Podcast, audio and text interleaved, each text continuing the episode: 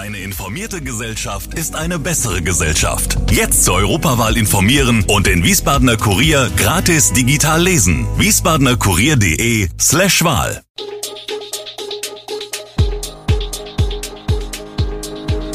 Gude, unser morgendliches News Update.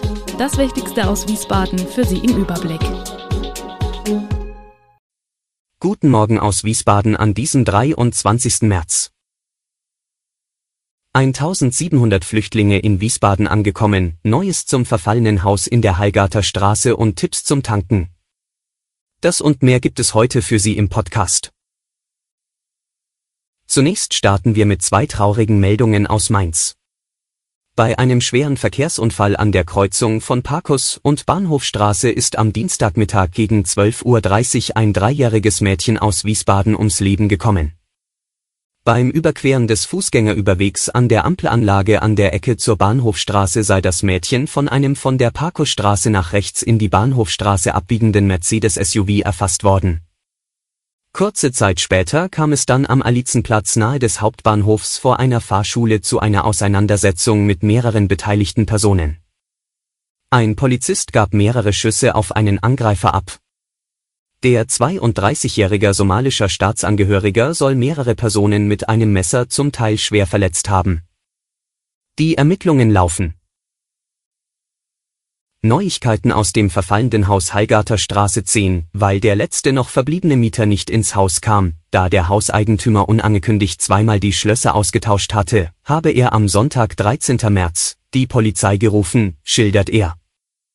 Der Anwalt des Hauseigentümers bestätigt auf Anfrage, dass es die Festnahme gegeben habe, da sein Mandant eine Geldstrafe über 1500 Euro nicht gezahlt hatte.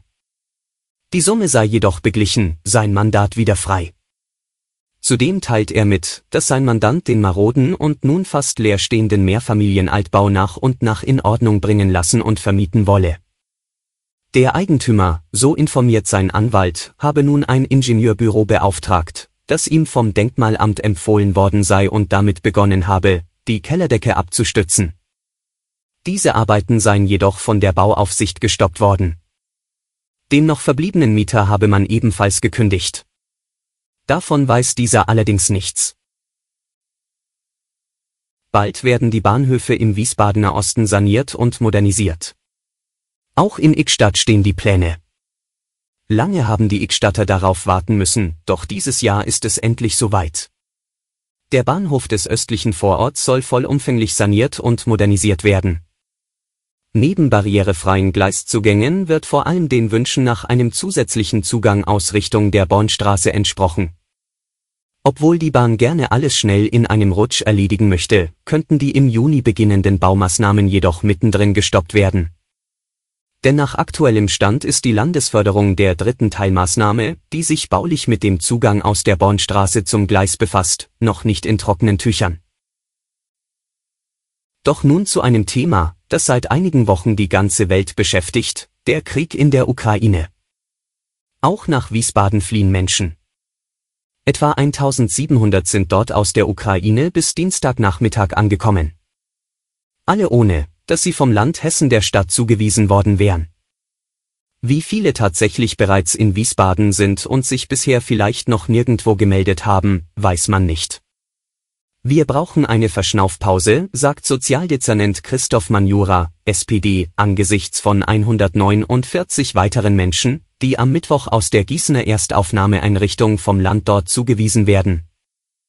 30 Mitarbeiterinnen und Mitarbeiter von insgesamt 60 des Sozialleistungs- und Jobcenter sind vor Ort. Im Schichtsystem, erzählt Patzelt. Von morgens um 6 bis abends um 9 werden die Menschen registriert. Manjura appelliert ans Land, schnellstmöglich zum geregelten Zuweisungsverfahren überzugehen, damit die Aufgabe solidarisch auf alle Kommunen verteilt werden kann. Nur so könne die Stadt eine menschenwürdige Unterbringung auf Dauer gewährleisten. Tank-Apps sind ein Renner. Gerade jetzt, da die Spritpreise bislang nie geahnte Höhen erreichen, belegen sie Spitzenplätze in den App-Download-Charts. Mehr tanken, clever tanken oder der Benzinpreisblitz wurden allein bei Android-Geräten mittlerweile mehr als 5 Millionen Mal heruntergeladen. Mehr tanken lag über mehrere Tage auf Rang 1 der App-Charts von Apple.